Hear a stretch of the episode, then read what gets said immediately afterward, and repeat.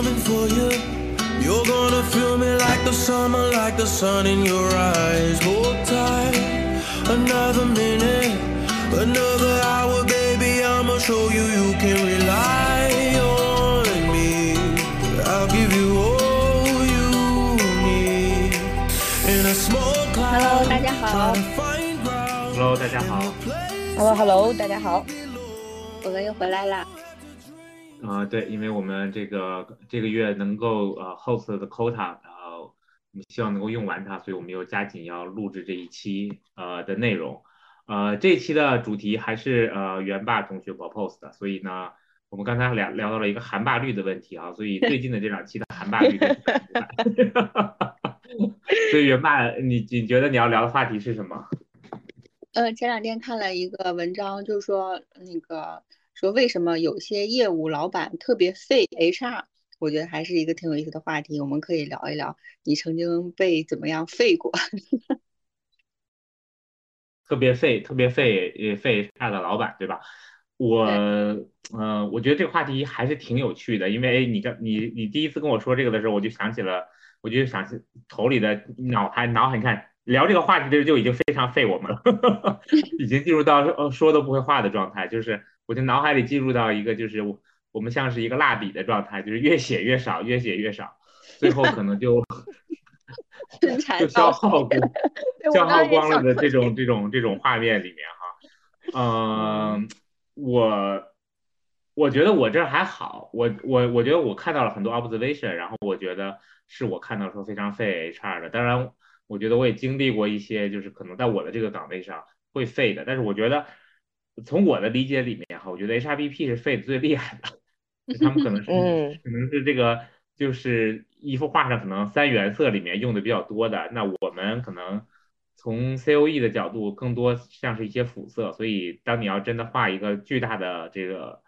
画作的时候，可能我们用的比较少一点，当然也不得已可能也会被废一废，我不知道你俩怎么想啊？嗯嗯，我觉得其实整体上的，我感觉啊，就从大的商业环境来讲，肯定是会越来越费 HR 的，就是因为就是你越稳定，相对你业务稳定，HR 可能也稳定嘛。然后业务不越不稳定呢，然后对人的各种要求啊，什么排兵布阵呐、什么今天招聘，明天裁员啊，就这种事情了。就整个大环境越不稳的话，肯定是越费 HR 的。所以我觉得这是嗯一个必然的趋势吧。嗯。我我嗯我觉得那个最后可能会聊到一个问题，就是一个 HR 的这个就就什么呀，生命周期到底是多长？比如说现在在很多城市，比如说我在上海呢，我这个每三天要测一次核酸，充一次电，那 HR 可能 maybe 也是这种状态，用一用可能就要返厂维修一下，然后才能够继续呃完成 HR 这个使命。但是我觉得现在没有像核酸一样有这样的一个机制可以去入对 HR 的啊。对我觉得 安吉拉你怎么看？饺子说的这个，其实我觉得挺有道理的，就是因为我觉得首先是要觉察到，其实我们是一个挺被耗费的角色的。就我经常跟我下属的团队说，就是包括招聘的姑娘，还有那个 HRBP 的姑娘，就说，我说你知不知道空姐为什么工资会比较高？就是她如果是只是本身这个工作难度可能没有那么，就是不值得那么高的工资，就她的工作里边有很大一部分工资是叫情绪价值。就是我付给你额外的工资，你就需要保持一个情绪的稳定性，包括比如说嗯奢侈品的售货员呐、就是这些都都是的。所以就是，呃，HRBP 的这个工作里本身包含了一部分的这个，我相信啊，包含了一部分的薪资是叫情绪价值的。嗯，我我觉得这也是市嗯场追捧的一个原因。对，那个安吉拉你怎么说？这个作为又做招聘又做 对啊，你觉得你在哪边耗的比较厉害？这是蜡烛两头烧啊，嗯。嗯，我感觉还是，其实还是 BP 吧，嗯，就是 BP 是相对更费一点的，因为我感觉就比如说，呃，在主要招聘这个职能上，相对找到或者是对接的这个需求还是比较比较比较直接的，嗯，就是我我其实叫对我其实叫招人嘛，对吧？那可能你也进入了说都不会话的状态？对，然后就比较废，比较废的话，其实就是通常是表现在，比如他不是特别会，那你就比较废，嗯，就是要 要告诉他这个事儿是怎么干的。但是 BP 的话，他比如他更多的出发点，因为之前咱们也说了嘛，就有很多的管理者，他觉得其实所有的事儿说来说去都是人的事儿，嗯，就是人不行啊，人不够啊，反正就是说来说去都是人的事儿，所以他就找到 BP，你就要抽丝剥茧去扒拉扒拉，说那到底其实是什么事儿，嗯，然后所以这个环节我觉得其实还挺挺费的，因为这个里边这个教育成本。然后 说服成本、沟通成本就都挺高，嗯，所以对，所以我我我觉着这两个相比吧，两个就是都废，嗯，但这两个相比的话，我觉得确实是 BP 这个蜡烛是用的最狠的，啊，蜡烛去了，蜡笔是用的最狠的，嗯。为什么 B 比招聘更费嘛？就是我觉得招聘是这样的，招聘就你招这个人，然后你你你告诉他怎么做，他通常就会就是会听你的，就是你你。你跟他的输出他是能接受的，但 BP 之所以废呢，是说你明知道他的问题在哪儿，你也告诉这个业务管理者了，哎，人家就是不听，人家就是任性，然后呢，你就是花了很多时间是给他传输一些信息，他就是听不下去。就比如说你跟另外一个人说十句话，他能听进去九句；你跟这个人说十句话，他只能听进去半句，然后所以你就会觉得特别废。我觉得还有一个原因是因为，比如像 BP 啊的工作其实是多样性的，就是比如说所有的。跟人力相关的东西，BP 都需要去呃怎么说有个 touch，然后呢，但是招聘就以招聘为例吧，其实其他 COE 也类似，它相对来说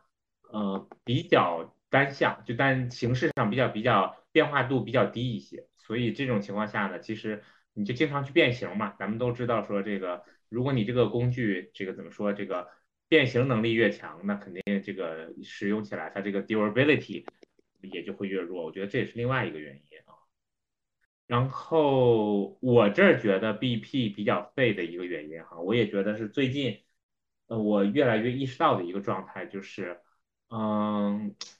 我不知道是不是我们发展太快的原因哈，就是太多不适合做 manager 的人做了 manager，甚至是可能我觉得不适合在公司里工作的人做了在公司里因为公司里工作的人，对，因为我觉得我觉得长久以来哈，就是你看我其实算是从。业务支持转到了 HR，那我原来我觉得我还算是业务的人，然后呢，后来就到了 HR 这边，然后那我觉得有一种状态就是，虽然我自己职业上比较喜欢这个变化，但是我觉得有一种感觉就是腰杆越来越软的感觉，你懂我的意思吗？就是因为业务经常会就会说你们 HR 是呃我们养着你们 HR，嗯嗯，这句话我听过。很多次，甚至是说有人会直接说说你们 HR 这个光光拿钱不干活这些东西，这当然都是从业务部门部门里面来说的啦。所以我觉得，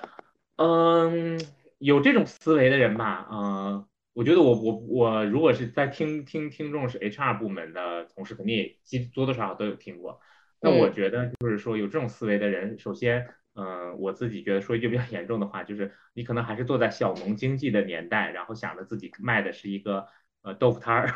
然后可能才会有这种逻辑。因为我们今天讲到社会大生产的这个分工，就是说你所有的最后你的产出其实都是整个这个这样的一个社会分工造成的，你的效率也会更高，你的结果也会更高。当你看到说你自己可能在某一个关键岗位上，然后呢？你可能是整个这个组织目标达成的一个关键节点，但是你完全忽略了整个这个分工和这个合作带来这个价值的时候，我真的是觉得，如果能够说出这种话，非常不礼貌或者不刻意说出这种话的人，是不配在公司里面工作的。嗯，这是我的点啊。我我我补充一下，我觉得就是可能饺子也不用太介意，因为我觉得，比如说作为 BU 的 leader，就是或者小部门的 leader。就站在他的立场上，其实他可能就是会说出这样的话。就现在如果有呃，比如说我的业务经理呃跟我说出这样的话呢，我觉得都都不是问题。然后我还觉得我那这说明我做的挺好的。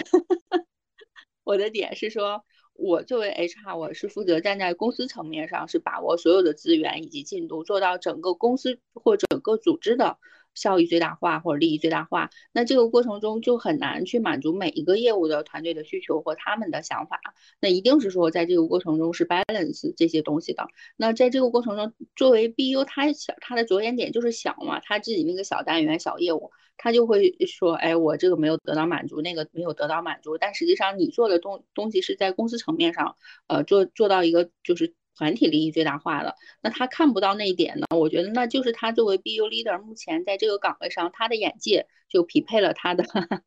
他的岗位，就匹配了他的管理范围。我觉得这个一点没，所以反倒是都有我的业务团队的。我同意你说的，这就是为什么我一开始就是说说，有的人还没有 ready 去做这个事情，但是就就去做了这个事情。但我觉得这个就是产生了两个东西了，就是最后我们刚才刚才说到的消耗。这个就是真会产生非常非常非常非常大的消耗。嗯，对，就是这样的话，就是虽然是叫呃 business partner，但他其实并没有真正把你当成一个 partner。嗯，他更多的可能会认为你是一个我养着的一个 我养着的这么一个职能，那你可能你就得听我的啊。所以他可能并不是说是一个比较。平等的这种支持的感觉，更多的就会是说，那那我我这个需求你是必须给我满足，而且必须是原样的去给我满足。那我可能不允许你对于我的决策有什么干扰啊，或者是说就是拒绝吧。嗯，我觉得这个这个如果是真的是抱着这样的意识去配合的业务 leader，真的会极其的费 极其的费 HR。我觉得我而且我觉得这种 leader 他也不只是对。他也不只是废 HR 了，我觉得他所有的职能都会废，都特别废。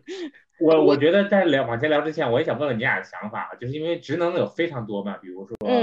这个 HR 法务，然后这个财务、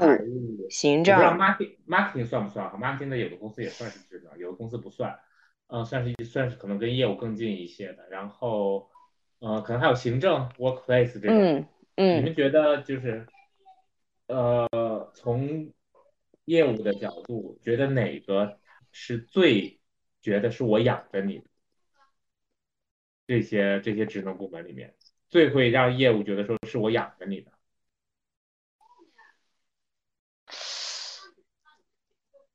这个，哎，我好像还真没有跟其他的职能的伙伴聊过这个东西，就是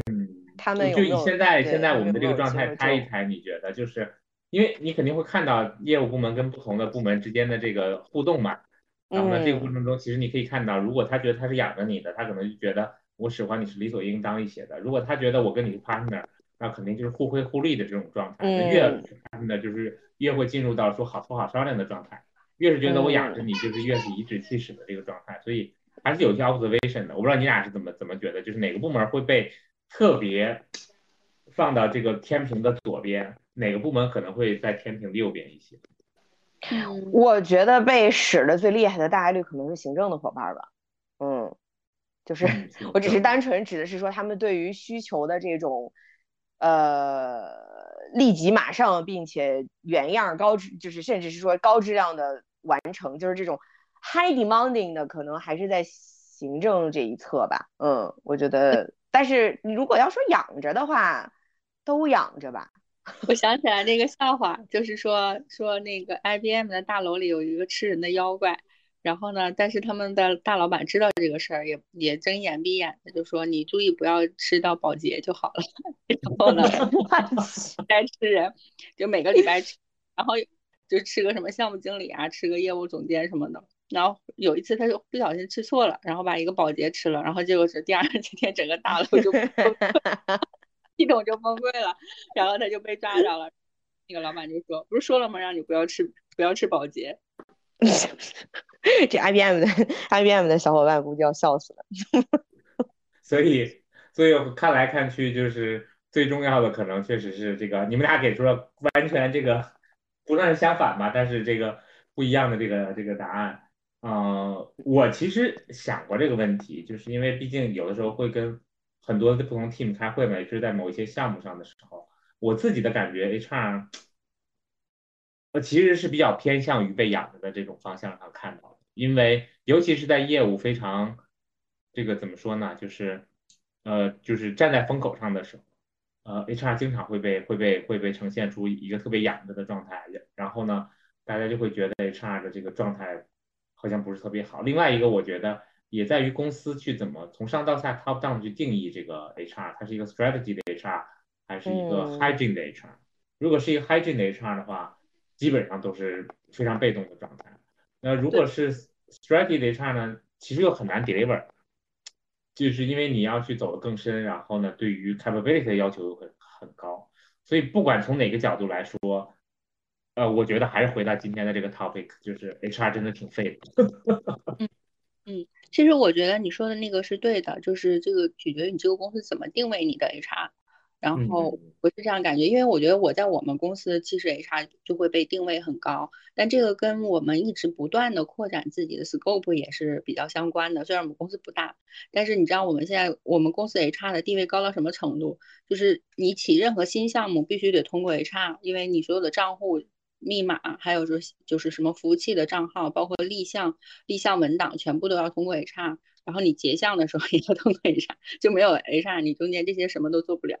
然后你的 OKR 也全部都要 HR review 过了，觉得你这个大体才通过了，我们才能往下一个环节走。所以说就是现在就是，所以我们的业务经理对 HR 其实是非常非常尊重的，就是凡事都会请教我们，甚至说我我这个季度能不能跳过不做这个复盘，季度复盘 OKR 打不打算，不做复盘我可不可以跳过去？就他是要跟你申请的，就他不敢说季度不想做怎么怎么地的，不会，就他。嗯，我我觉我觉得那个袁爸，你可以说一说你是怎么做到这一切的？因为作为 HR 的一把手，我觉得这是所有的 HR 都梦想的这个状态吧。就是你是怎么样做到这一切的？我觉得你可以讲一讲，跟大家分享一下。嗯，我觉得是有很多，就是很多要素组成啊，比如说。呃，如果你本身这个管理者是管理非常资深的，或者说他本身管理就很强了，那可能他就不需要你做什么事情。这时候 HR 可能更多的就是辅助的任务了。那这个时候可能就你，因为你做的少，然后你的角色是辅助的话，你可能就没有那么高的话语权。但如果你的管理者是一个稍微偏，就是比较偏业务，但他的管理的 sense 和技能没有那么强的时候，那其实你可以做的事情就很多。就你可以告诉他这个事情怎么做，那个事情怎么做，这个流程怎么走，那个制度怎么走。然后他如果是说他也没有心情去管这些，比如说像目标的设定、目标的审核，然后立项的管理，然后结项的管理，所有这些他他都觉得啊，你这个提议是挺好的，但我不知道怎么做，你做吧。如这个时候，其实你做的就不是 HR 的事情，而是 PMO 的事情，就项目项目管理办公室的事情。那这个是你的 scope 就变大了，因为像 PMO 这种角色，其实在很多公司里它是比较模模糊的，有的是放在总经办，有的是放在业务什么什么的。就这种比较边缘模糊的角色，你拿过来的越多，那你其实能做的事情就越多，你的权力也就越大。但我觉得我做这个事情不是为了权力越大，而只是说更多的东西在你手里，你可以 leverage 这些资源去去做得更好。所以我感觉是也有一个就姻缘，叫姻缘和合或什么的情境嘛。可能你的公司规模、你的公司大小，包括你跟管理者的信任，包括管理者的性格，包括你们现在的业务成熟度，很包括你自己的性格，这些东西交织在一起，可能就是取决于说你在团队里究竟做了多少事情，你的话语权有多大。嗯。OK，就是呃，元爸，呃，Angela，你觉得呢？就是我知道。你也做过类似的 role，然后呢，体验上会有一些类似，有一些差异，然后或者你的 observation 啊。嗯嗯，我倒没有做过，就是所谓的 HR 一把手，嗯，然后嗯，做过二把手，就类似类似这种吧。我感觉，嗯，就其实刚刚那个元爸说有一点特别重要，就是其实主要要看。这个业务的这个这个这个老大，他就是老板，他对于 HR 的这个职能到底怎么想的？你们到底能不能建立起那个信那个信任？嗯，就原原我感觉我原来那个经验就是，嗯，以为有信任，但其实没有，所以就是到最后变成是说可能，嗯。你想了很多，说，哎，我怎么能够让这个组织做呃发展的更好？怎么能够让这个业务发展的更好？然后你想了很多，就是可能在其他的职能看起来是手伸的有点长的动作，嗯，然后其实你你你的完全出发点就是想让他做得更好，更更 OK 嗯。然后，但是由于其实你想象的那个信任它并没有存在，所以导致最后就相当于是被捅了刀子吧。嗯，就是这种。当然，这个这个不是我啊，是当时我的我的老板，呃，就是那个那个一把手。所以就是结结局不是特别的美好。所以我我我对，所以我觉得有的时候可能，嗯，我我就是我觉得反倒作为 HR 其实是对于管理。是更有概念的，嗯，就是什么样的东西，嗯，他应该按照什么样的流程去做，然后，嗯，但是往往可能在呃做业务的人眼里看来，他认为 HR 其实你什么都不懂，嗯，他认为你你在这个做业务这件事情上其实是一无所知的，然后你之所以会想要去所谓的插手或者是提出建议，就是你你其实想要更多的权利和画更多的地盘儿。啊，你其实就是在在争，在争争争争夺这个权，对，争夺话语权。你想要让你的 HR 团队怎么怎么样，所以他会对 HR 做这个动作有比较消极的假设，嗯，然后来去做这个事情，然后所以这种往往在这种环境下，我觉得 HR 真的是有心无力的，嗯，就是所以会非常非常的废。我觉得像元霸这个 case 呢，好在就是像他刚刚讲的，就是。因缘和合嘛，就是你遇到了愿意给你信任这个老板，然后同时，当然源码自身也有这个能力，能够把这些事情真的去做好，它相当于可以用最后或者就是至少是阶段性的这个 success 反向去证明说，哎，其实其实元霸这个这个 strategy 和方式是对的。但是你在其他的这个组织里面，比如说他不给你这个机会，或者是你尝试做什么时候，然后就有人出来恶意重伤你，对吧？或者是消极揣测你，然后给你给你制造。反倒给你去挖坑，或者是给你让你去背锅或干嘛的，那我觉得这种情况下，并不是说 HR 被呃有多么大的消耗，但是我觉得主要是这种心力和情绪上的受伤吧，就是你 可能你想要去做什么，对你想要去做什么啊？是是是，所以我觉得这个能不能够去。建立这个信任，然后以及你如何判断说，哎，我是真的是有这个信任的基础上，我尝试去做一些事情，我觉得这个其实是挺难的。嗯，哎，我其实还挺好奇，你是刚才说那个点，我觉得那个点是一个特别重要的点，就是你说这个以为被信任，实际上不信任，我觉得，呃，这是一个什么样的状态？因为我觉得，首先，呃，就是还是回到哈，我最常说那句话，就是，呃，HR 只要知道自己配不配。就是那，如果你真的信任很好，那就说明你配。那如果你这个出于这种没信任，有以为有信任，然后没信任的话，就是你不配。那你不配，你又去做了这件事情，其实就是挺难的。所以我自己理解做 HR 这件事情，其实很多情况下都是顺势而为的，就是需求出现了，你去做其实就是挺好的。如果需求没出现的话，你硬去做，其实挺难的。因为我就见到过，当然我也不是一把手了，我就看到过一把手，比如去做这种 employee engagement 的这种事情。就是最后吃力不讨好，当然他的他的 attention 和 purpose 都是很好的，但实际上最后就是呃一样被，我觉得因为都有点被奚落的状态，因为业务非常不成熟嘛，根本不知道说这个人在这个业务里面的价值，所以进入到了一个吃力不讨好的状态，所以就是一腔的热血就是洒在了地上。这我见过不止一号这个一把手，就是有一些可能是我工作一起工作过的，有一些可能是我认识的，都有这种经历。所以，呃，我想先问问你，这你你觉得你是怎么识别出来这种信任和不信任的呢？然后我们等一下请袁爸再说一说。嗯，哎，怎么识别 被被信任啊？就是你自己怎么去 sense 到这个是信任和不信任的这个状态？就是因为它就是一个非常模糊的地带啊，而且人也会变嘛。比如说上个 Q 还还是。亲如呃这个兄弟的铜墙铁壁，下一个 Q 可能就是嫉恶如仇的敌人，对啊。我觉得早你刚刚说那个特别对，就是必须要顺势而为。嗯，我我觉得我的我的就是上一段经历最大的 learning 就是绝对不要尝试去改变别人。嗯，就是没有那么大的影响力，你能够去影响的只有是内心多少对这件事情还是有相同认知的人。如果他完全没有，或者是完全是冲突的概念，那这个就是一个 mission impossible，是绝对不可能的。嗯，所以，呃，我觉得回到说信任那个话题吧，我觉得只能是说一点点来，嗯，如果能够看到，那就是你在做这个事情的时候能不能得到他真正明面上、实际上的支持呗，嗯，就是，嗯，比如说你你你在尝试就是站在他的角度去做一些事情的时候，然后，嗯，他确实能够也在这种沟通上，或者是说在。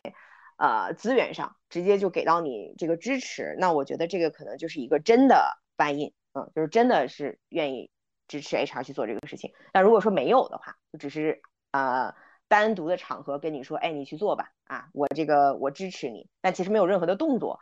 那我觉得这就是一个假支持，对吧？HR 当当枪使，嗯，所以我觉得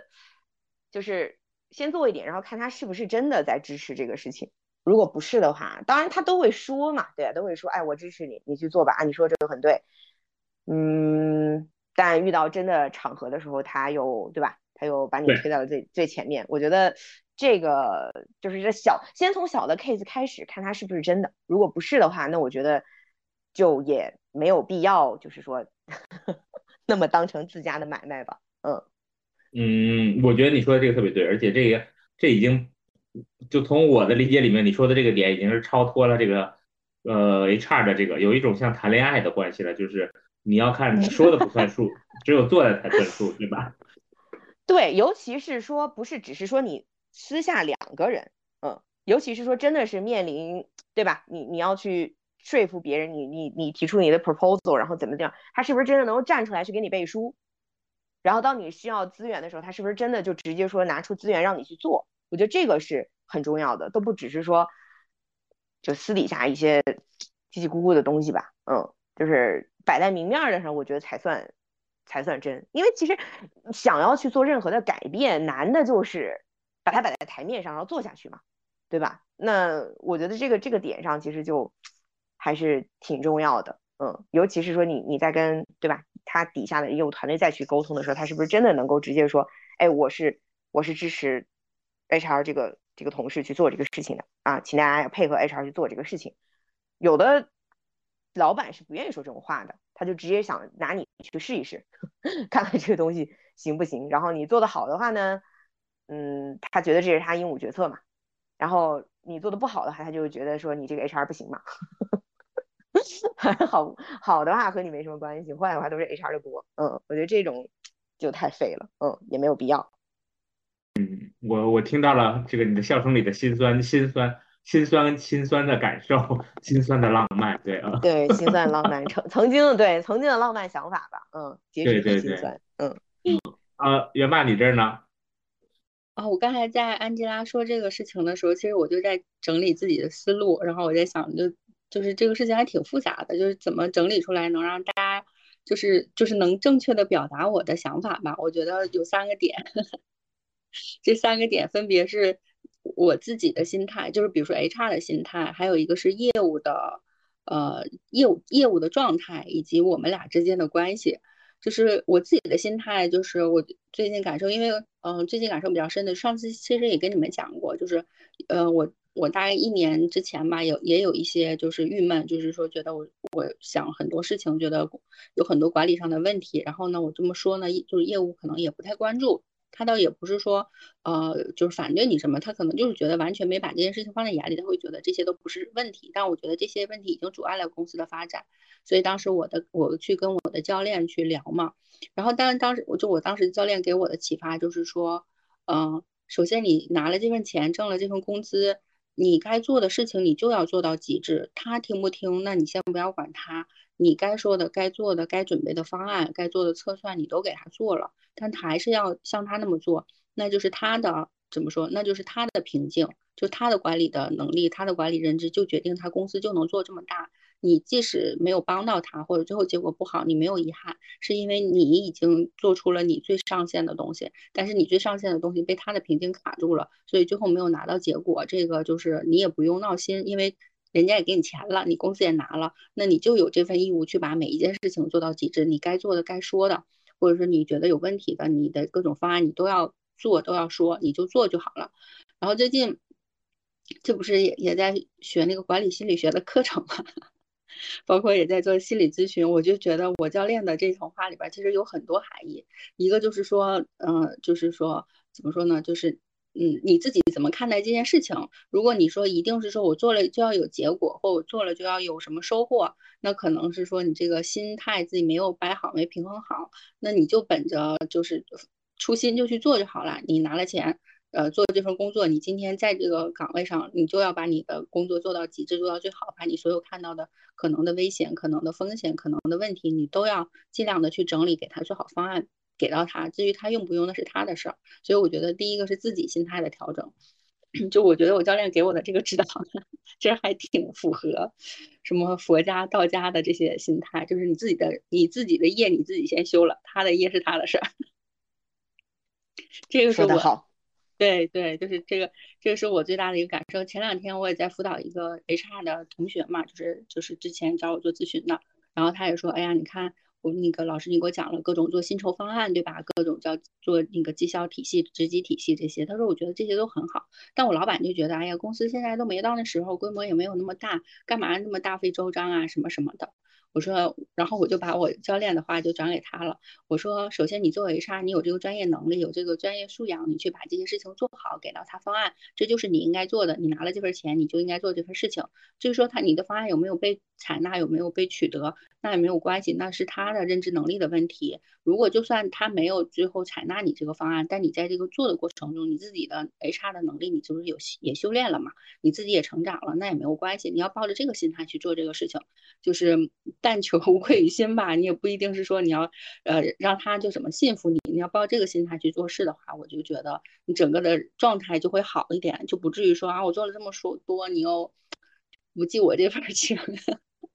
或者觉得很挫败呀什么什么的。我觉得至少有有这个心态的话，你自己会好受一点，就不不会那么觉得就感情上不会觉得那么废。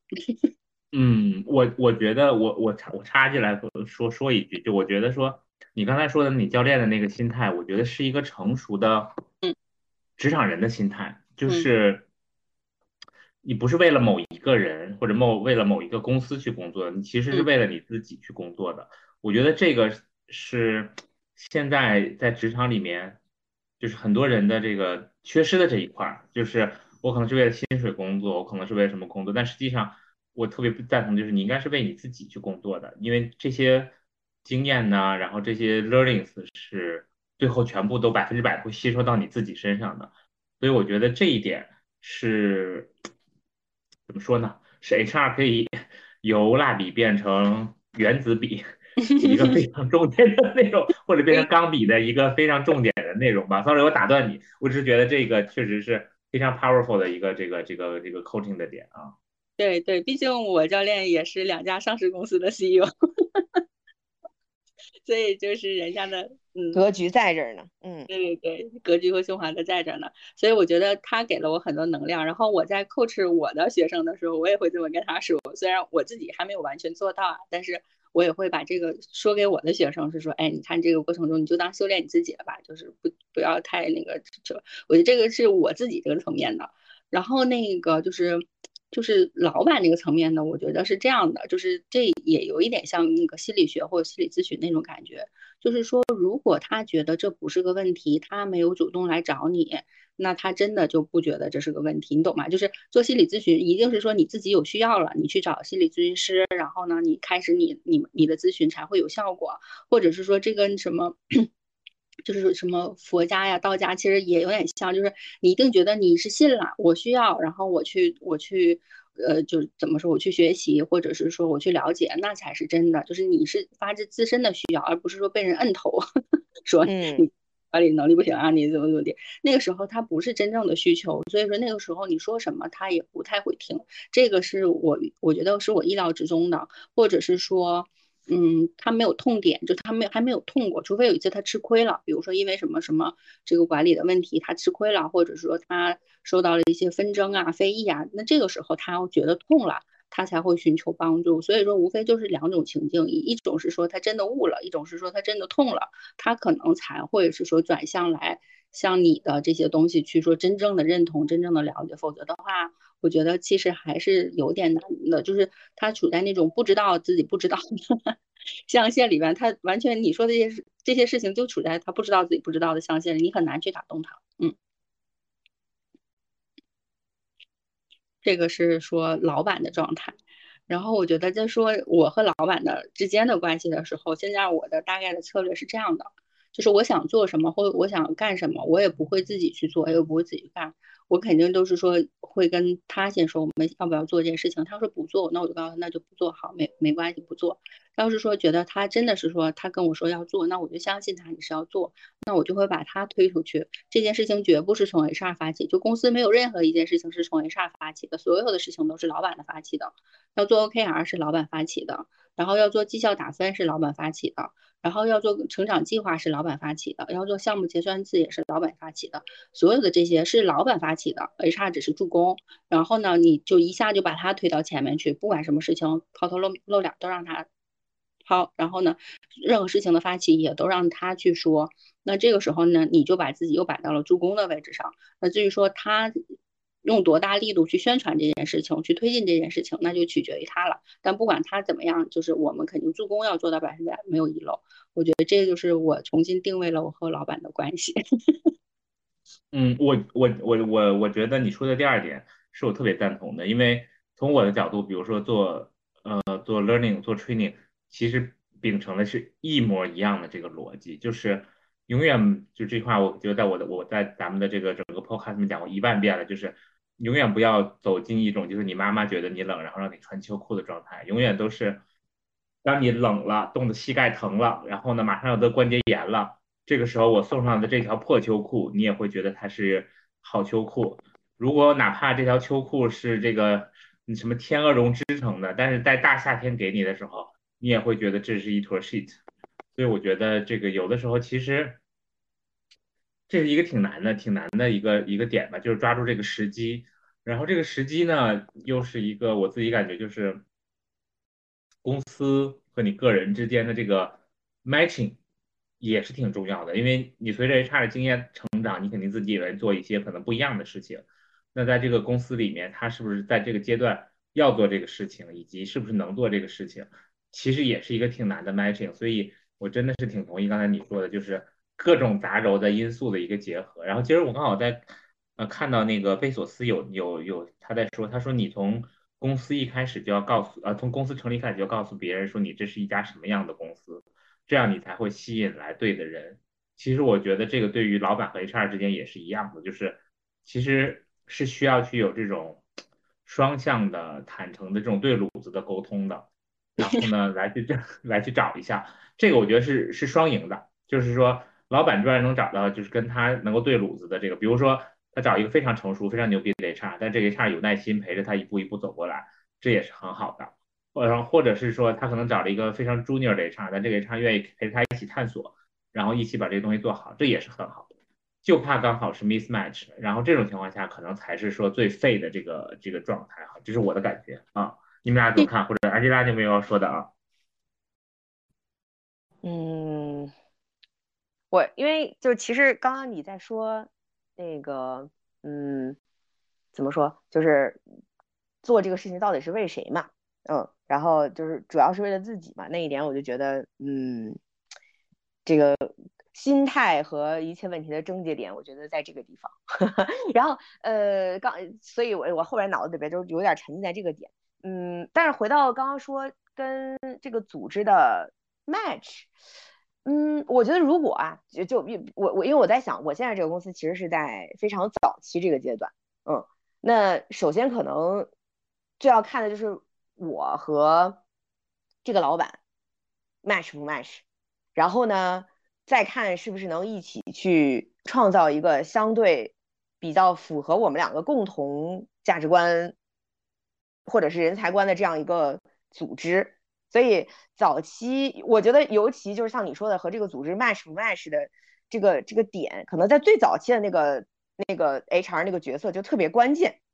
因为可能最早期的时候，这个这个业务的老大还说不太清楚它是一个什么样的公司，但是这个人上面的这种 sense 可能是这个 HR 去给到他的，看这个 HR 能不能就说到他的心巴上，就他们两个人能不能能不能在这件事情上达成一个很好的共识，然后后面持续的去把握这件事情。你比如说像元霸，可能和和他现在合作这个业务的老大两个人就比较找到了这个点去。后面做一系列跟人相关的这个项目和管理，所以我觉得这个重任可能还真的是要交到所谓的 HR 一把手的手里头，就是一定要一定要找到这个契合的点，包括最开始怎么和这个业务去建立 HR 这个这个一整个 function 的价值，可能就是开始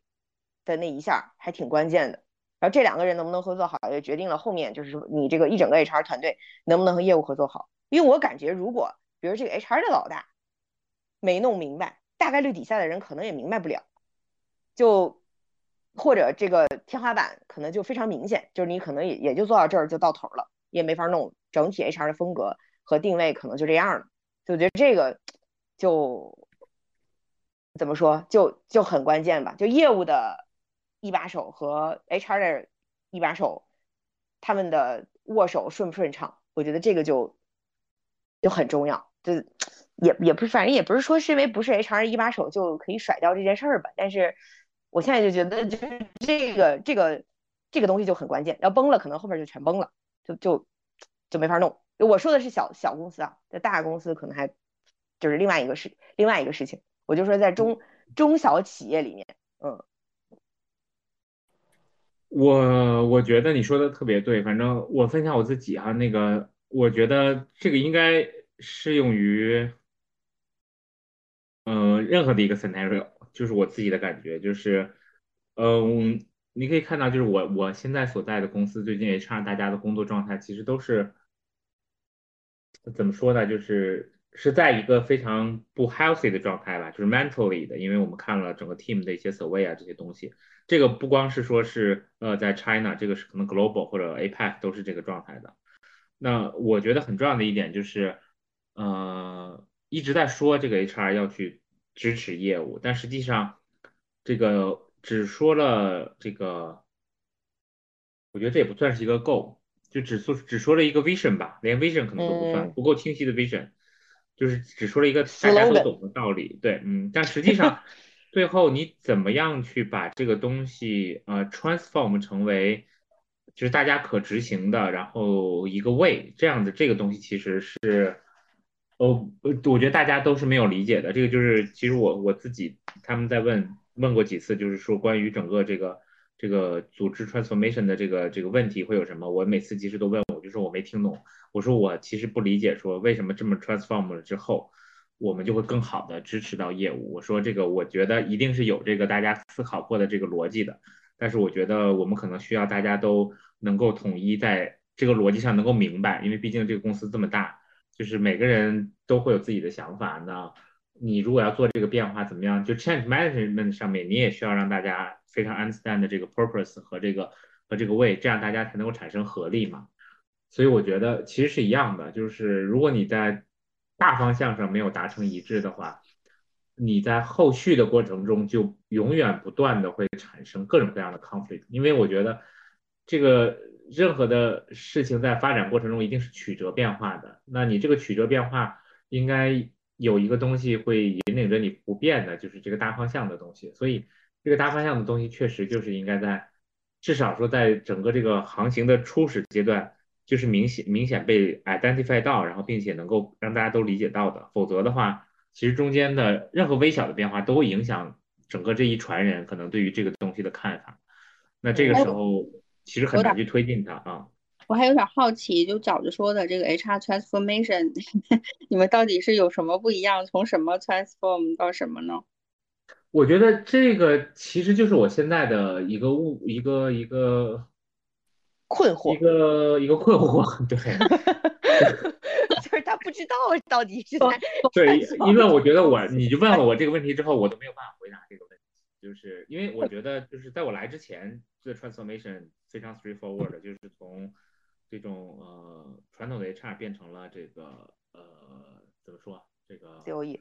COE 的这种 COE 的 model，但是现在还在继续的去 transform，然后呢，可能是跟业务线走得更近一些等等这些东西。当然，但是实际上在执行过程中，到每一个 team 的时候，你就会发现说它的 transformation 进入到了一个就是为了 transformation 而 transformation 的一个状态，然后也不会去 identify。从我的角度哈，就那因为我们在这个最下游嘛，因为在在在在在在尽头这边，所以呢，就是从我们的角度来说，就是从日常执行上就是很痛苦，就是因为你不知道说它这个 transformation 带给你的意义是什么。然后呢，transformation 的 in initial 的方是是是哪一方呢？它的 sponsor project sponsor 是谁呢？我觉得是因为业务在做这个 transformation，然后呢，我们就。跟着业务要去做这个 transformation，就是业务怎么变，我们就是要跟着怎么变。我觉得这一点上，我自己觉得是 OK 的。只是说，就是在业务这么变的过程中，HR 还是要比较清醒的想清楚，说这个支持的 model 的，就是那个，毕竟我觉得两方的这个工作的维度啊、工作的方式啊、工作的这个节奏都会有差异，所以我觉得你是要贴近业务。但是问题是说，这个号的这个东西，并不是说你 copy 对方的动作就是很好的支持了，而是应该说，在对方变化的过程中，你应该去想到对方在变化过程中产生的这些问题，产生的这些需求，去重新设计自己，然后让自己变得更，因为这个内我们就等于是内部的一个一个一个一个 consulting 的这样的一个支持嘛，我们支持人力的东西，对吧？所以你会面对不同的客户。所以你不可能说你接一个客户，你就你就你就你就为客户改变一下你自己的这个整个的这个结构，然后架构，然后去去说我这样可以更好的贴合客户。我觉得你应该想一个更 organic 的状态，然后能够让这个组织变得更有效。我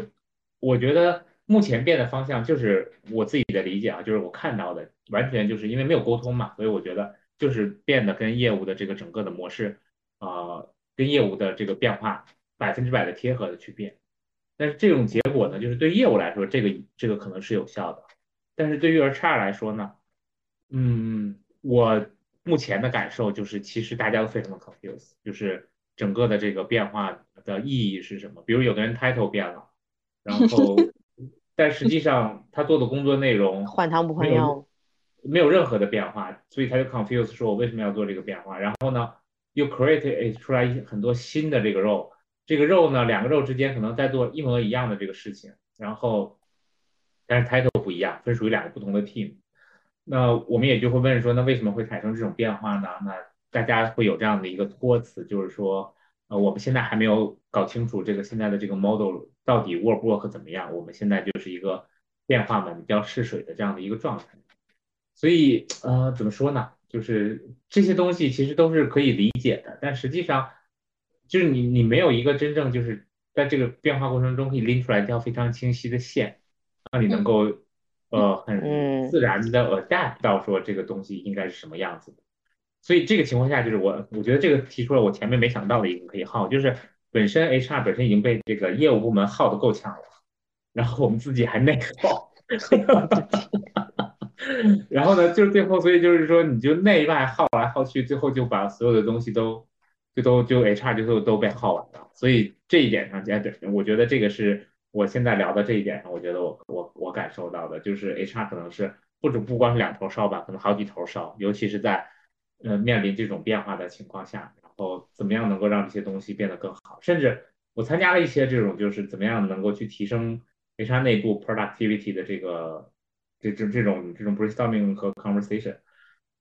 我总觉得好像就是整个这些 conversation 落在一个非常就是表面的状态，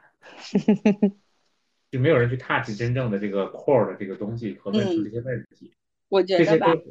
这些都是我想到的，嗯。组织的 transformation 还真的很难自己的刀砍自己的把，自己团队讨论自己怎么提效。就是像你说的，你就是有很多东西是你不知道自己不知道的那个盲区里，或者是说。就是，或者是说，房间里的大象，可能大家都不愿意触碰的那些东西。所以，为什么很多的 HR 就是不是就是 organization 的 transformation 还是找了咨询公司来做？嗯，是有第三方的视角，脑子会更清醒。就是说，你们真正哪些工作是必要的，哪些工作不必要，哪些哪些角色必要，哪些角色比不必要。他从一个他从一个更全局的视角来看你一张白纸上画的画，你自己在这张白纸上，比如说我们都是一张白纸上的很多个小点点，你是看不清自己的。其实所以说，为什么有的时候我觉得请第三方或者一个更更高维度的东西来看，那你才知道啊，在这张白纸上这点儿有点多啊，这边有点稀疏，那边有点密，那才能是说。给你一个更好的全局的解决方案，否则的话，你自己天天 brainstorming，我觉得这很难呃搞出来自己什么东西对。我同意，而且我觉得就是你自己在变的过程中吧，其实就变成了为了变而变，就是告诉别人说我在变了啊，我在变了啊，我在变了。但实际上你变出来这个东西，呃是是不是真的是好的，还是可能是越变越差的，你自己都不会动手去 evaluate 它的，或者就是你 evaluate 了之后。你可能也不太愿意去承认它这个这个状态，所以我就觉得说，嗯，这个东西其实是挺难的，就是尤其对 HR 来说，我觉得因为对于对于业务部门，如果你的变化不合理的话，业那个外部客户很快会给你反馈的。但是对于 HR 来说，其实因为你是内部部门，所以它自然而然的其实增加了很多你你的这个不确定性里面，大家会给你非常直直观的这种这种。很快速的这个反应，然后让你去有这个 reflection 的这个机会，所以反而会呈现的更那个什么？对，因为其实最后你变化过程中增加是内部的伤嘛，但是呢，你对外部的 deliver 还是要保证的，所以这个时候其实就是发生很多的内耗。嗯，因为我刚刚在想，我引到了另外一个方向。因为我刚刚在想，我觉得你非自己这个不是业务费，没啥费啥。对对对，对，就是因为我觉得这个细想起来的话，其实 HR 这个职能本身，它它的这个 tempo，就是说这个节奏，我觉得是很 tricky 的，嗯，就是这个工这个工作的节奏和目标吧。就如果说我们按照传统的工作的这个模式来来说的话，就我觉得 HR 一整个 function 的目标和节奏是很难。很难设计和规划的，包括就是你也很难去把握，嗯，就比如说有的 HR 会非常激进嘛，嗯，就比如说像我觉得听起来就是饺子，你们那个 HR 的老大还挺激进的，就是业务变了，我们就立即马上必须也得有有所有所行动，就我也不管说 这个这个这个措施或者这个方案合理不合理，然后呢，兴许可能也不是最完美方案，但是无所谓，我现在就是必须跟着。跟住业务的节奏啊，对，就是这个，这是显性啊，必须显性上来看，我是一个非常积极和充满行动、充满这个呃结果啊，就态度和行动都摆出来，必须是这样的。就就是我觉得你们你们这个公司就开就没想到 HR 还挺卷，自己给自己搞得特别特别慌乱。然后呢，有的有的 HR 就是属于比较有耐心的，嗯，因为我自己是偏向于比较有耐心，因为刚刚也聊了嘛，就是你需要顺势而为，就是这个东西，如果说对方他现在没没这个念头，或者是没这个迹象，你硬要去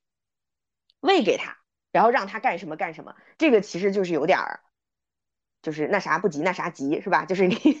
你就就可能总就会做一些这个吃力不讨好，所以就是 HR 可能有的人是比较有耐心，就是等到哎对方可能出现了这种迹象，但是又不是说已经火烧眉毛的这种情况，然后哎你你顺势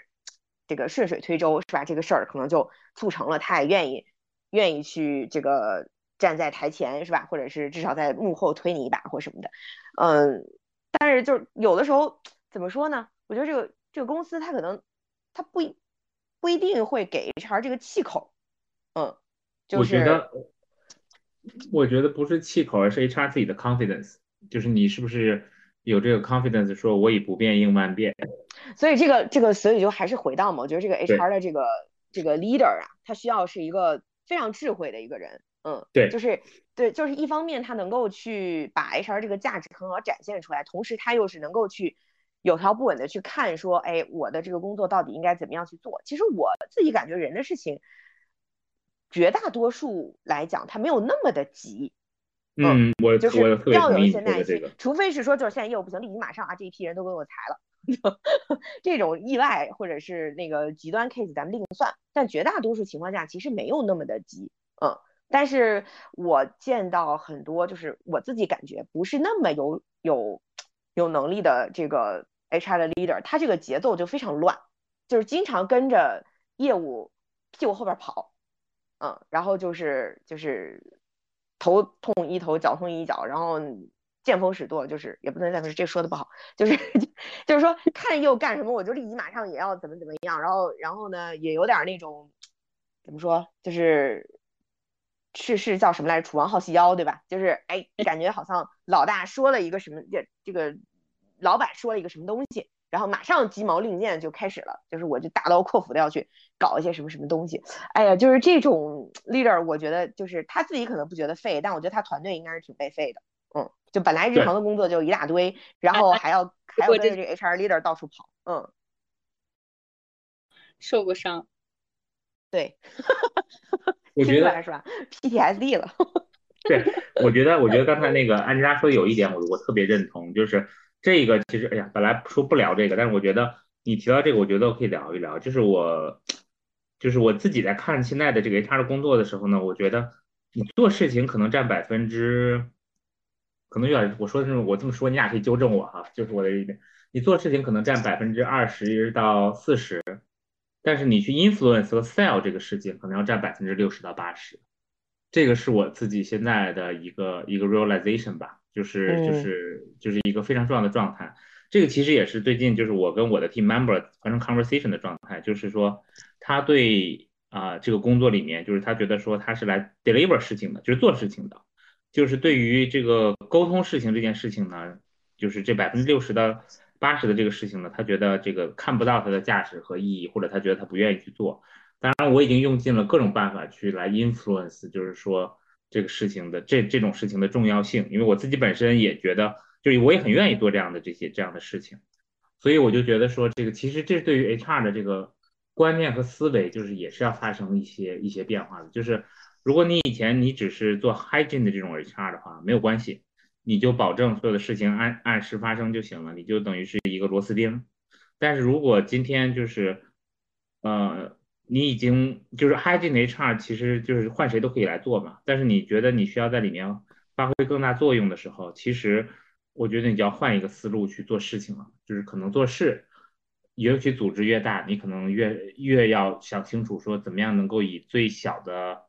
百分之二十的 efforts 去 impact 百分之八十。然后呢，这个其实我觉得是是今天 HR 在做事情的里面的一个非常需要去 change mindset 的状态，就不是说你越辛苦就越好，而是说你怎么样能够去呃扩大你每一个 action 的 impact。可能每年你只做几件非常大的事情，但是把它做大，做到人尽皆知，做到大家都 buy in，做大家都 realize，做大家大部分人都 buy in。然后能够充分的去通过这几件事情去呃 build 这种 trust，远比你一年到头忙忙不停的事情，然后最后可能一年到头下来，其实大家也不知道你在忙什么的状态要好得多。这是我的我自己的想法。嗯，你知道刚才饺子在说这件事情的时候，我忽然想出来一个什么样的比喻吗？嗯，就是就是可能 HR 比较多啊，我就比一个叫化化妆护肤品的这个东西。你知道，在护肤品的这个整个的成本中，真正用于它有效成分购买的 这个比例能有多？就是可能卖你大几化妆品，它真正可能用于有效成分、有效这个原料的，可能也就几块钱或十几块钱，对不对？嗯。所以能卖大几百，是因为它的气味、它的包装、它的销售的这个渠道，对吧？它的广告、它的 model。然后呢，它那种触感，然后那种柔和的味道，就让你觉得啊，这个大几百就是好，就比国产国国货好，对吧？就觉得 舒坦。但你这，但是作为成分党或原料党，你看了成分，你就觉得啊，其实成分本身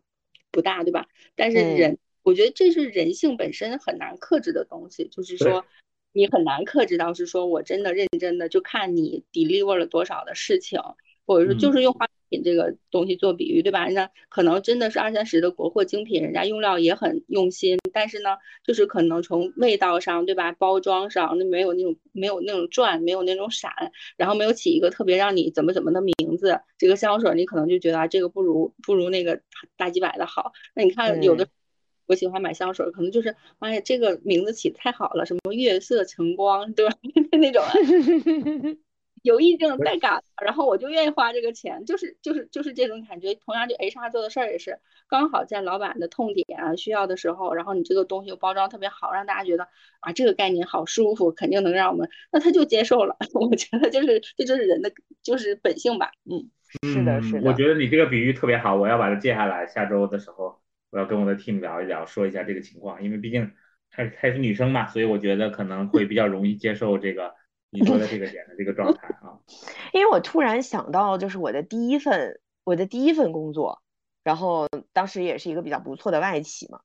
然后我记得我当时我的老板就给到我反馈的时候，他就说啊，安佳，我觉得呢，呃，你的工作其实做的都挺好的，然后我希望你嗯努力的点。就是你要去创造你的 credit 和 visibility，然后我当时还想说，什么是 credit 和 visibility？因为那个时候我特别瞧不上印度的同事啊，就是各种，是吧？各种那个非常加一加一，哎，就非常那个，就是就是，呃，就是说很那个什么哈，就非常就是在这个 credit 和尤其是 visibility 方面做的就是极好啊，这个干了干了可能。百分之二十的活儿，然后然后 sell 的感觉好像全是他干的一样那种，我天！然后所以就我当时就是非常看不上，然后后面呢，我就觉得这个可能当时确实还是太太天真啊，就是总是认为说，呃，我的就还是有点像学生吧，就是感觉说，哎，我我做这个事情，哎，反正到时候就是一批卷子就知道我考多少分了。嗯，就我不需要自己去展示，我也不需要去跟别人沟通，或者是主动去啊去了解他们的想法呀，或什么之类的，我就干就完了。嗯，所以那个时候我觉得其实呃这种想法还是比较不是说那么成熟的职场人的想法吧。嗯，因为当然就是不用做到像那个可能印度同事那种程度啊，但是个人在职场的 credit 和 visibility 还是很重要的。这个这个就决定了说你后面所有事情的一个嗯怎么讲？说服成本和教育成本以及沟通成成本的下降，嗯，然后第二个点就是在我们共同老东家学到的，嗯，就是我当时所有的这个方案和想法，然后我记得当时好多同事，我我说完我的想法之后，他都问我说，那你这件事情怎么 scale？就你这个事情规模化怎么做？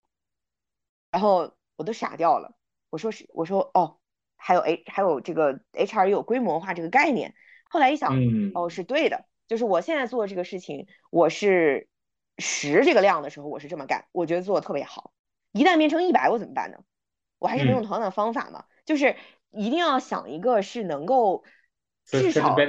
对至少一定程度能够去维持和发展的一个一个一个方式。所以很多事情确实急是急不来的，嗯，所以嗯，就这个也是刚刚饺子提到这个概念嘛，就是我一下回想到了。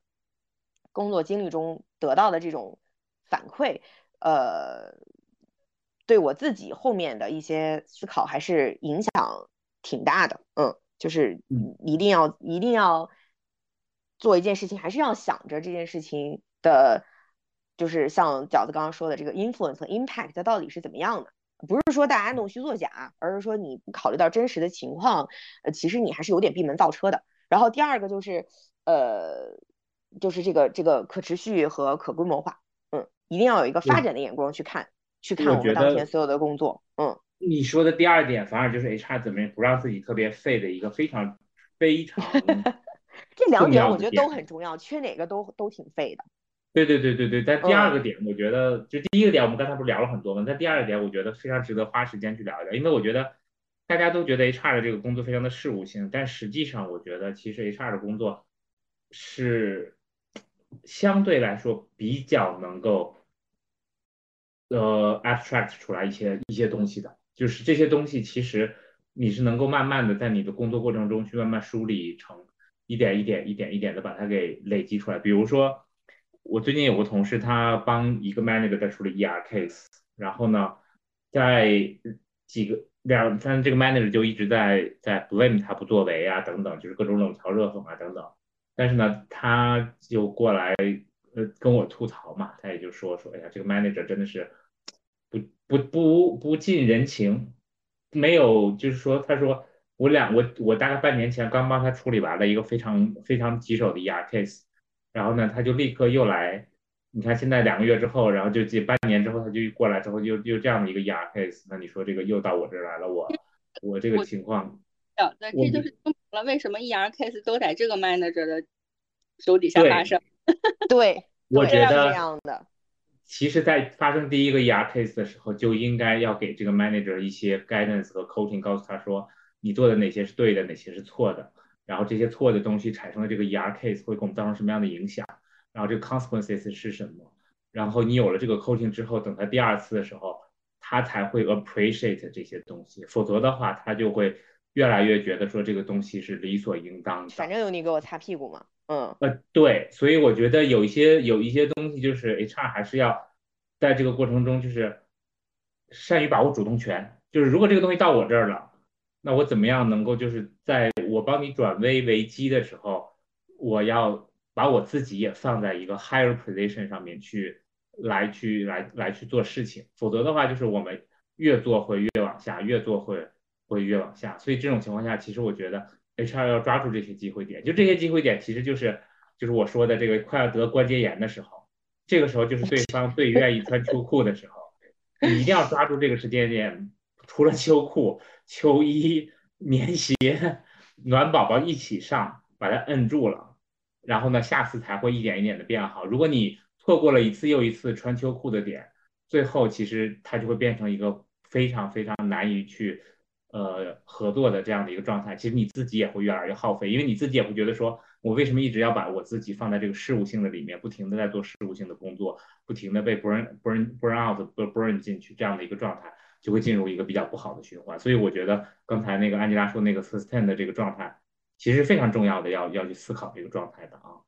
嗯，我觉得其实像这种 HR 在跟那个经理沟通的时候，他的角色就不是支持者了。我觉得他就是一个高级的顾问。我是一个跟员工关系非常高级的顾问。那这个事情我们可以帮你代为处理。那实际上我也要给你一些 coach，就是说你在哪里哪里做的不对。那如果是说这种事事情持续发生，也会影响你作为 manager 的这个。performance，我觉得这些东西其实完全不需要是说觉得我卖你个人情，替你好，替你悄悄处理完了，然后你会念我的情，我觉得没有这个必要，你就直接告诉他就好就好了。对，而且我觉得你你刚就像刚才你说的，就是我卖你个人情，帮你处理掉这种事情，真的是不能有，一定就是告诉我帮你处理完了。但是我觉得我们要聊一聊怎么在未来避免这个事情，这件事情哪些东西你你做的对，哪些东西你做的不对，我帮你做了什么。然后帮你把这个东东西扭过来了。那如果未来再发生这样的事情，我们应该怎么去避免？然后呢，我们应该有一个 alignment。嗯，而且我觉得，即便是你抱着说想让他去领一个情的这个目的的话，你也是要把这个事情的前因后果，包括后期这种可就是要避免的动作和和这一次一定要给他点出来，这个才是更更大的人情，他才会知道说，哦，他其实是做了一个。多么大的一个一个错误，然后你其实是多么就是力挽狂澜给他给他处理掉了这么一个事情，要不然的话他就觉得说没什么了不起呀。那你就算是给他处理掉了，他也不会觉得说这是一个所谓的多么大的人情。所以我觉得，就即便是说我们就是说格局小一点啊，这个功利一点，说哎，我想让他念我一个人情，你也要说白了让他知道这是一个多大的人情才是嘛，对吧？要不然我觉得这又回到了对啊。他就会觉得说你不过是一条破秋裤。对对对，就回到你说的第一点了，就是你还是会需要去怎么说呢？去去很好的能够 elaborate 和和那个呃，不是 sell 吧，就是 demonstrate。对，我觉得就是要要让他有充分的充分的情况的了解，嗯，就是这个到底是一个什么样的事情，以及后续的这个 action 应该怎么样去做。就哪怕是说，哪怕是说他一次，因为这个事情可能没有那么快去提高嘛，对吧？我们说这 manager 不是说一个 ER case 之后他就彻底幡然醒悟，那肯定还是有个过程。但第二次的时候，你也要给他，对吧？你这个第一次逾期欠款，第二次逾期欠款，你你也要这个这个 record 给他，让他知道，要不然的话，他脑袋里面也是一笔糊涂账，就是就是你付出这个 effort 也没有得到最好的一个一个回报，而且回到最早这个元爸说的一个点也是很重要，就是这个事情其实说到底还是我们自己 HR 没有做到位嘛，对吧？就即便是说后期再发生再发生 ER case，然后这个事情翻出来去做复盘的话，那也会说，哎，那你作为这个 HR，你为什么当时没有给到这个 manager 足够的足够的信息和和 coaching 呢？或者如果你做不到这个事情，那你为什么没有把它把它 bring out 出来，对吧？你说这个这个 team 可能可能这个 manager 有点问题什么的，所以说到底的话，最后这锅不还是 HR 背嘛？就是觉得你你工作没有做到位，对吧？他有他的问题，但是同样我们也不是完全无辜，对吧？所以就还是嗯，不管从哪个角度吧，对，就是都是多把它做的做做的多一些，想的多一些，这个还是对综合来讲对自己都有好处的，嗯。嗯，我觉得 HR 要建立这样的一个一个机制，就是说，在每次出现事情的时候，其实你要去去去思考和梳理，然后把它系统化，然后这样的话，其实才有机会你把你的活越干越少，而不是说就是你每一次都是去在就是像刚才那个元爸说的，我看原爸 i mute 了，他应该也要补充的，就是一直在去跟着后面去亡羊补牢，那这个时候最后就是。其实你会把自己耗尽。第二个，对于业务来说，他们也会觉得说你的价值不高，因为你其实一直在做填坑的事情，而不是真正帮他们去做拓路的事情。嗯，我觉得有的时候吧，刚才我想说的那个点是说，有的时候 HR 觉得自己情商太高了，其实也不是什么好事儿。就是尤其是在做事情的时候，比如说你你像。你们这个 HR 的话，那可能是他就是比如情商比较高啊，同理心比较高啊，什么觉得替替经理解决了这些问题，但实际上这个经理就会再犯。所以其实我是觉得，就是我因为我一直是 我一直是一个 E E 就是情商 EQ 一般的人，所以说我肯定是把所有的难听的话。难难做难办的事儿都放在前头，就如果是说出了这种 case，我肯定从这个经理到阁级经理到隔再阁级经理，我都会通报一遍，就是这件事情本身它是可以避免的。然后因为你的管理不成熟，给公司造成了损失，我都我甚至把补偿金我都算好，我给所有的经理都发一遍。我就我当当不会默默的去卖他个人情，后面这经理肯定就乖得很，就算他有什么想法，他也会他也会跟你商量。他说我靠，我再再整出来一个 ER case 什么我的经理。我的格局经理都要知道啊，甚至要把钱都给我算出来，告诉这个 cost 的会差值到你们 BU，那那他可能就老实了。嗯，对，我觉得就是 manager 人上面可能，我觉得 HR 应该要有一些自己的这个手手腕或者手段，然后才能去 manage 这些东西，否则的话你就成了被 manage 的。你一旦被 manage，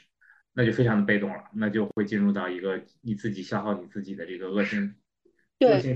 我觉得怎么能不消耗自己？我觉得还是说你跟经理的关系你要搞清楚。首先你是一个 HR，那 HR 的所有的本分工作、本职工作，这是我就要做的。不管我跟你关系好还是不好，或者是说，哎，我想跟你保持一个良好的关系，但这不影响我把我 HR 所有本职的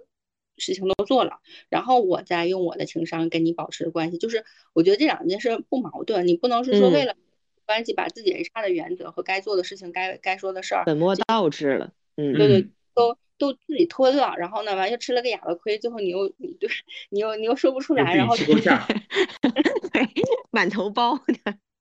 对吧？我觉得这个就是就是一个非常可怕的这个状态了。OK，我觉得那个，因为我们这一期是要填我们的这个 credits 啊，所以我们的嗯时间好像差不多了。我也还是请大家就是每个人都说一下。那就是最后的一些想要表达的这个观点吧，那就先从这个，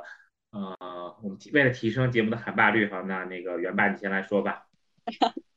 好，我我觉得可能我就是想说两点吧，一点呢就是就是，嗯，这个叫怎么说？就 HR 想停止内耗的这种出发点，不叫内耗，就外耗吧。内耗和外耗的出发点，我觉得可能确实还是要调整自己的心态，就是叫尽人事，就是尽人事安天命嘛。就是我该做的，我一定都做好。我今天拿了这份钱，我就把我这份钱这个钱的 活儿就要给付出出去。但至至于说业务听不听，或者说组织层面有没有做改变呢？我觉得就是大家各有各的造化，但是我只要保证我先把我的活儿做好，然后这个我觉得至至少是一部分能停止内耗，就是说你自己不内耗了。然后至于外耗的部分呢，我觉得是要有一些自己的原则的，就还是说 HR 的本身，你的 JD、你的流程，对吧？你的一些规则制度，我们该做好做好。然后，但是当然沟通层面就保持一个友好的沟通，我觉得这个很好。这样呢，就防止别人外耗你。这样的话，内耗和外耗嘛，我们都可以稍微的控制一点，不能说完全没有吧。但我觉得至少在某种程度上能去减少，那就是防止别人废你，也防止自己废自己。对，嗯。那你呢？嗯，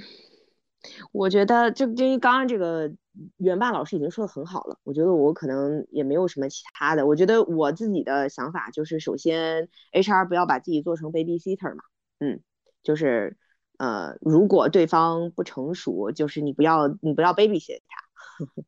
你还是要你还是要教育他，嗯，然后就是要做也要做。Parent 啊，不做这个 babysitter。然后第二个的话就是，呃，也还要拿出一些管理勇气。我觉得 HR 其实也是有说不的权利的，嗯。然后，嗯，所以有时候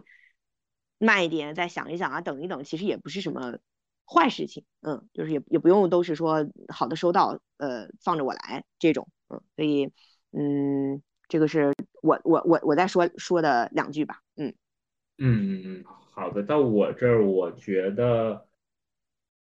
好吧，那我说一个我自己的我自己的一个想法，就是 HR 可能是有时候要想一想吧，就是 do less 和 do more 的这个事情，就是说，呃，do less 的时候，你可能能够把事情做得更好，那这一件事情可能会产生更正向的影响；do more 的时候，你可能自己焦头烂额，每一件事情可能都没办法处理很好，所以有的时候，呃，就是用那句特别俗的那句话，不要用。战术上的勤快去掩盖你战略上的懒惰，所以做 HR 我觉得更是需要这个样子，就是有的时候少做做精，然后把这个做透，然后我觉得会远远胜过于你去不停的去做，然后没有停下来去做反思，去做呃这个 scaling 的这样的一个状态，我觉得其实是一个更聪明的工作方法吧。OK，我觉得这个就是我们要跟大家在这一期里面去分享的内容哈。然后，啊，你要说什么，元爸？给饺子鼓掌。谢谢谢谢。好的，那那个我们还是一样哈。那个我们的节目可以在呃 Almost 所有的这个平台去收听。这就是其实就是我们提升自己 scaling 的方法，因为我们用了一个平台，这个平台一点击之后一次上传可以 push 到基本上大家能够触及到的所有的平台，所以其实。呃，HR 也可以用这种思路来工作。然后呢，那个当然，我觉得很重要的呢，就是需要大家给我们反馈啦。就是听到说我们谈的这些东西可能 maybe 完全是错的，然后或者是你觉得有一些不同你的想法和建议，我觉得这个交流对于我们来说也是非常重要的。所以还是一样期待大家的这个呃分享和留言。然后最后的时间，我觉得我们可以聊稍微 touch 一下上一期的这个留言哈，我觉得很有趣，所以呃。想问一下你俩的想法，简短的哈，因为我们时间有限。所以上一期呢，我们讲到了这个叫什么呀？就是这个那个 HR 宇宙的尽头是培训。那我们收到了呃一位朋友的留言，以前我们都没有这么 review 过，但是这这一期的留言特别有趣，所以我觉得我们要来看一下。这个留言是说呢，嗯，HR 宇宙的尽头是骚操作搞人，然后我其实是给这个点了赞的。所以，所以我问一下你俩，你用两句话回应这个这个内容，你俩怎么说啊？嗯，就是你们说任何话，说任何的东西都可以。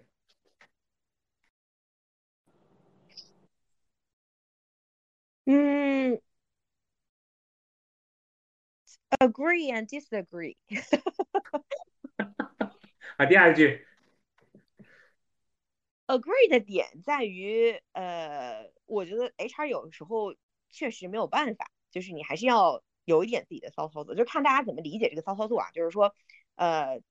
违法和没有道德的事情不在这个范畴。嗯，我我理解的骚就是说要稍微有一点智慧。嗯嗯，就我觉得这个这个是我可能 agree 的点。然后我 disagree 的点是搞这件事情。对，就是我不是很喜欢用搞这个搞人来去形容 HR 的工作。我觉得，但是你要说工作的对象是不是以人为主，我觉得这个我同意，但是我不不不太不太不太喜欢这个“搞”这个字。嗯，我说完了。OK OK，好的。然后安吉拉啊，不对，那个元爸，sorry。